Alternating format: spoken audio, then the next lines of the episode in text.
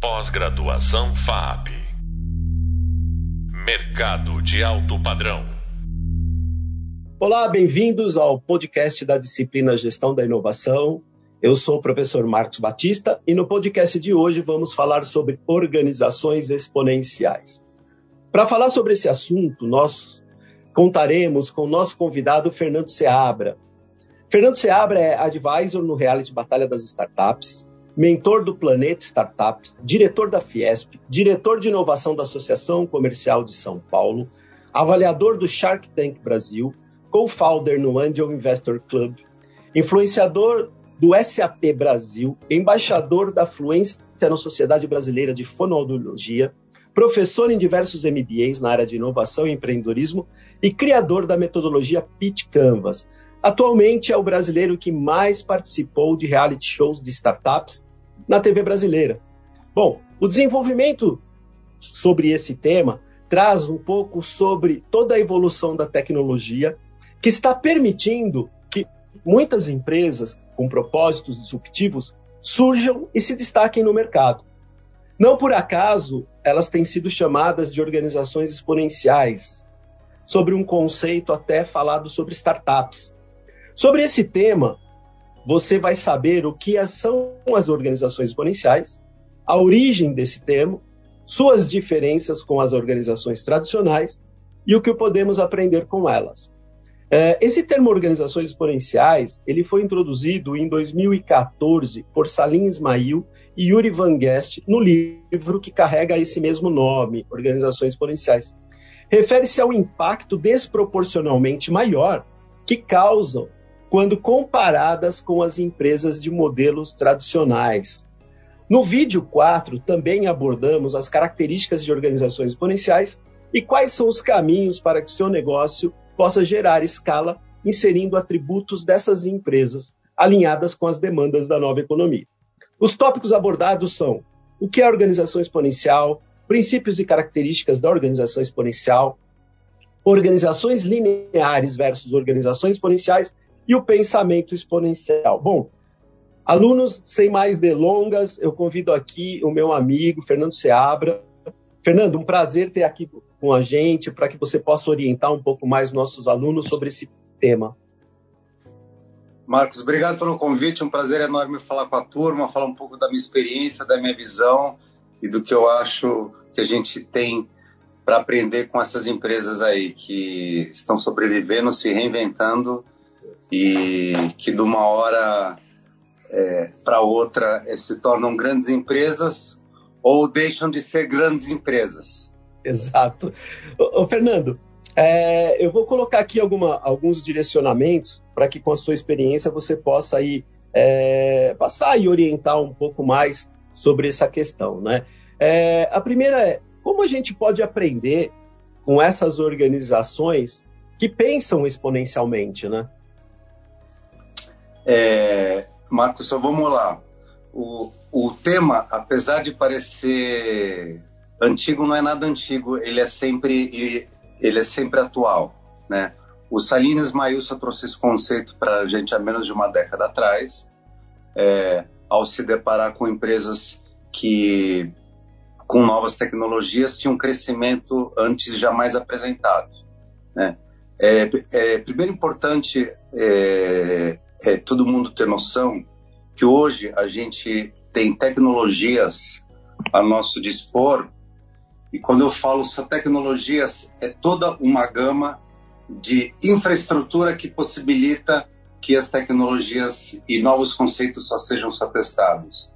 É, não somente a quantidade absurda de smartphones que a gente tem na mão das pessoas. No nosso país, nós temos mais smartphones do que é, habitantes. Um smartphone tem 10 mil vezes a, a capacidade só computacional do que o primeiro foguete que foi à Lua. Nós temos uma capacidade de banda larga absurda. Há 10 anos atrás, eu e você não poderíamos estar fazendo eh, essa gravação, e há 5 anos atrás, a gente não faria um vídeo só como a gente faz hoje. Né? E nós temos uma coisa que todo mundo esquece, que é tecnologia cloud. Uhum. Então hoje, só quando a gente fala, ah, as startups, tem muita startup, tem muita gente quebrando, graças a Deus que tem muita gente é, quebrando e dando errado, porque os 90% que dão errado, é, e a gente sabe que no fundo isso acaba sendo mais, é porque tem muita gente é, mas tentando, uma vez que é muito mais barato você tentar os seus conceitos, antes você tinha que fazer um investimento absurdo em infraestrutura, hardware. Hoje não, você faz o licenciamento de alguns softwares, faz uma certa programação específica e uhum. põe o seu MVP no ar. Tá. Né? Isso tudo nós aprendemos com as grandes organizações que estão presentes é, é, num livro de um, que nós somos é, muito fã, uhum. que, que se chama só Beauty Last, só também, que são as organizações centenárias que estão todo dia se reinventando, né? É, e hoje, com as tecnologias exponenciais é, que, é, que vieram à tona aí com, com o Salim Ismail, que é impressora 3D, blockchain, é, as pessoas podem é, é, se colocar a teste, né? E aprender só com elas e testar os seus conceitos. Legal, Fernando. Tem uma, tem uma coisa importante, né, Fernando, do que você falou, porque uma organização tradicional, que vem sobre o imaginário ainda da, da era industrial, né, sobre como, como a economia funciona, e, e esses dias eu estava conversando com, com uma empresa bem tradicional e familiar, e ele estava lendo sobre o livro Organizações Exponenciais e vendo as características, né? De que ela, está, ela trabalha sobre staff sob demanda, ela utiliza muito bem os algoritmos e a tecnologia, ela só trabalha com ativos, né? É, do, quais estão escassos, o que tem abundância, ele não precisa é, deter isso. Ele trabalha com orientações de tecnologia como dashboards, né, essas coisas. E, e foi interessante, Fernando, porque você que atende a um, uma inúmeras startups todos os dias, né, e, e, e também como um, um, diretor da Fiesp, que trabalha com as empresas tradicionais também, é, é, é, legal porque você vive né, nesse, nesse meio termo aí, né? Entre a empresa que entende efetivamente o que é 4.0 a indústria, o que entende que é tecnologia, e a outra que ainda tem o pensamento lá atrás, né? É, você acha que uma organização tradicional, Fernando, ela pode ter, adquirir alguns atributos de uma organização exponencial? Uh, vamos lá. Uma coisa é poder, uma coisa é, é dever é, e uma coisa é conseguir. Né? Eu acho que todas devem, eu acho que poucas podem e quase nenhuma consegue. Oh, foi a melhor explicação que escutei até agora. Né, nessa ordem, só todas devem, tá. é, poucas, né? É, é, e o entrave disso, né, Marcos, é a questão da cultura. Tá. Né? É, as grandes organizações são grandes é, e se tornam perigosamente grandes eu gosto muito é, daquela frase: é, o poder é absoluto e o poder corrompe. Uhum. Né? É, e a existência dessas tecnologias que mencionei, que você está falando, que faz com que novas ideias venham à tona, é, sejam testadas, é um grande risco para as grandes organizações. Mas é legal ser grande, é natural e quem cresce e fica grande quer dizer que teve sucesso, que deu certo. É, agora, não tem nada de errado em não ser grande também. É legal ser pequeno, é legal ser nichado, é legal ser uma boutique, é, desde que você esteja cumprindo a sua missão e o seu objetivo só como empreendedor, uhum. tá? É, eu acho que o grande entrave dessa dificuldade de viver uma nova cultura e aprender com as organizações exponenciais e principalmente com aquelas que do dia para a noite só podem se tornar hoje as unicórnios, eu falo, se você começa sendo unicórnio, se começou errado, porque unicórnio não é objetivo nenhum, é resultado. Exato. Né? É, mas hoje uma empresa só se tornar unicórnio em cinco anos, cara, é do dia para a noite, sim. Né? Uhum. Há 50 anos atrás, uma empresa precisava de 50 anos. Hoje, uhum. em, em é, eu acho que teve uma que se tornou unicórnio em dois anos, entre o ano passado e esse. Né? É, e parte dessa dificuldade da cultura é a não possibilidade e medo de compartilhar os seus problemas internos com o universo exterior. Tá. Então a gente fala que é, para se tornar uma organização exponencial, você tem que entender o que é corporate venture, aprender a, com quem é pequeno fora que tem agilidade. Né? Uhum. Então, é, não se culpe por ser grande e não ser ágil, porque não tem nada de errado nisso. Mas tá. você tem que entender que você tem que buscar agilidade fora de você. Aonde? É, nos hackathons, nos Startup Weekend, é, nas aulas que o Fernando dá, nas aulas que o Marco dá, é, uhum. nos empreendedores que nós atendemos aí, Brasil afora, que é o que eu faço, e você faz também de forma brilhante, levando cultura e levando tecnologia é, para um grupo de artesãos de Maceió, que eu sei que você já fez. Isso. Né? É, isso é inovar. Então, a grande organização é, deve, é, mas poucas conseguem. É, Fernando, legal. É, tem uma. Você tocou em alguns assuntos que se completam em algumas aulas que a gente tem aqui já foi discutido, né? Uma delas é a cultura. E, e, e, de fato, a cultura organizacional ela é uma barreira muito grande para que a inovação aconteça, para que a empresa se adapte. E uma outra coisa que foi tocada no, no, no, nos podcasts aqui foi sobre a mentalidade, que é o nosso jeito de pensar. Né?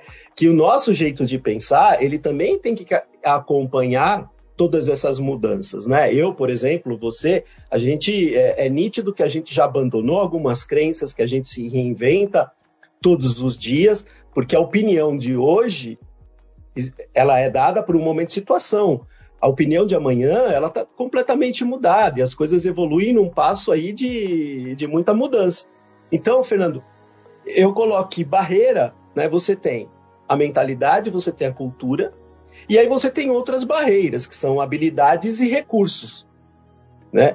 Além da mentalidade e, e da cultura que a gente já bateu muito aqui, Fernando, você entende que existe alguma outra barreira nas organizações para que elas possam. Porque, na verdade, quando a gente fala de organização exponencial, essa empresa tradicional, ela, ela, ela aprender com eles, pegar alguns atributos, para que ela consiga, de uma maneira, escalar com eficiência e sustentabilidade, né? Para que ela Sim. consiga expandir os seus negócios com eficiência. Você percebe mais alguma coisa, além de olhar para a cultura e para a mentalidade como uma barreira, Fernando?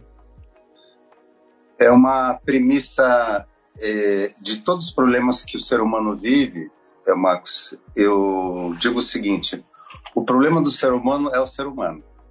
Né? É. É, por trás de qualquer CNPJ, é, pequeno, médio ou bilionário, existe muitos CPFs né, e muitas PFs, as pessoas físicas que geram os seus negócios. É, e quanto maior o CNPJ, é, maior o que está em jogo é, de poder, de ego e de média e longa duração é, que essas pessoas têm dentro dessa organização. Então, você é, abrir espaço dentro de uma grande organização é, que é gigante, que tem muito a aprender só com o pequeno, mas isso possibilitaria com que uhum. o pequeno crescesse e ganhasse um espaço que talvez seja seu, é, cara, é demais ser um destroyer. É um uhum. destroyer, um, é, aquele mega navio só militar, um poder é, de destruição absurdo. Mas numa tempestade ele vai ter mais dificuldade de virar e fazer uma volta de 180 graus do que um barquinho a remo. Você vira e volta para a praia para onde estou salvo. Tá. Né?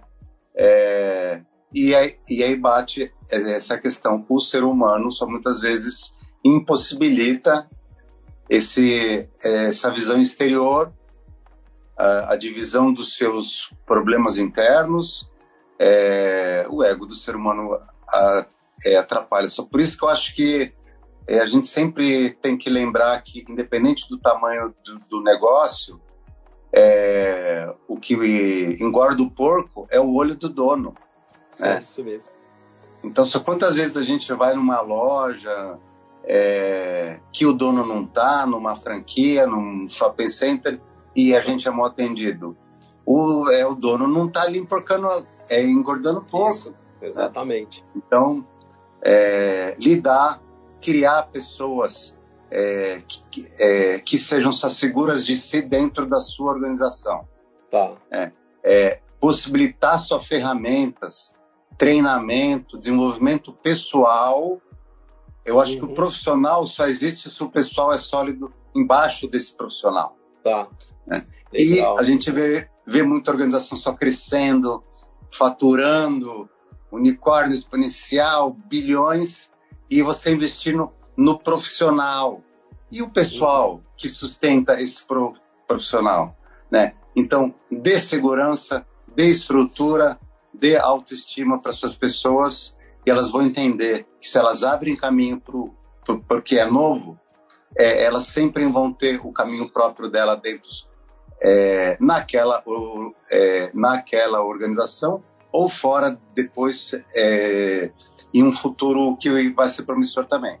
Legal, Fernando. Eu, sabe que você falando isso, é, eu trabalho com inserindo cultura de inovação dentro de organizações. E eu falo que a grande inovação é, hoje não está na tecnologia, mas sim em gerar seres humanos que nunca existiram, né? Porque eu já comentei uma vez num evento de arquitetura que a gente não civilizou o mundo, a gente materializou o mundo e agora a gente está em busca da civilização, né? Então hoje, quando, quando a gente fala de propósito, de cultura, de mentalidade, é por isso que hoje se fala tanto de soft skills, do autoconhecimento, das pessoas entenderem que inovação é centrada no ser humano, né, Fernando?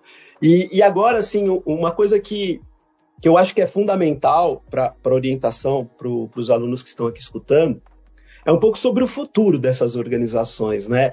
É, di diante do que você está vendo de movimentação, Fernando, eu sei que você participa de alguns cadernos aí de tendências também, a Fiesp faz um papel disso, bem legal.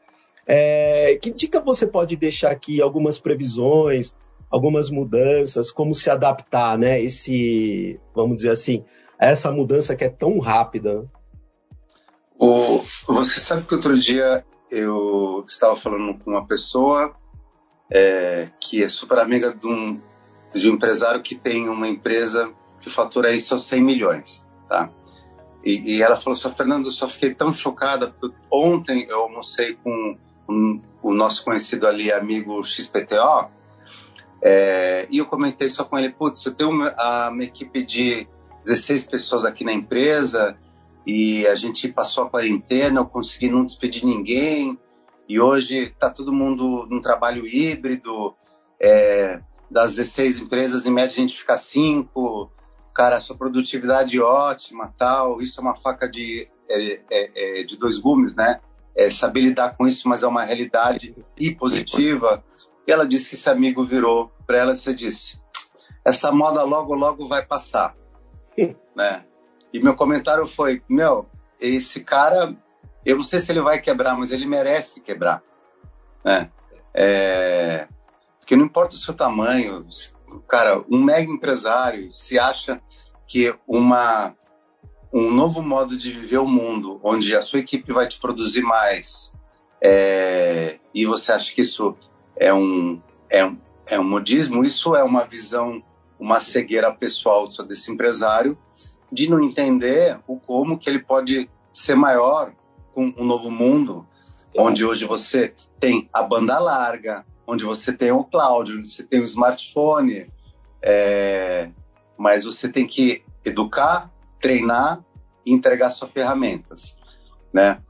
É, e eu quero mais que esse cara quebre, porque esse cara quebrar significa que o seu mentorado é, lá de Maceió, do interior de Manaus, do Paraná, do Brasil inteiro, de Tocantins e aqui de São Paulo que a gente atende, que eu atendi ontem tem mais chance de dar certo, porque está claro. mais aterrado no, no mundo, né?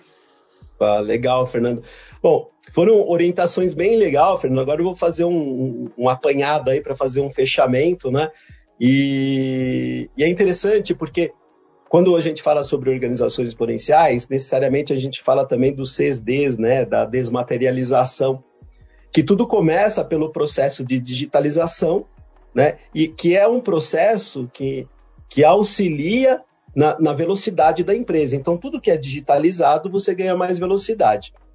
Só que ele fala que o segundo D é a decepção. Né? Por que a decepção? Porque é aí que está a mudança de mentalidade cultural. Porque o processo de tirar uma loja física para ter presença online, o processo de você digitalizar as coisas depende de uma cultura, de uma mudança do seu modelo de negócio. E é por isso que algumas empresas entram na decepção. Mas se você consegue passar e entender, se conectar melhor a essas tecnologias, vem a disrupção.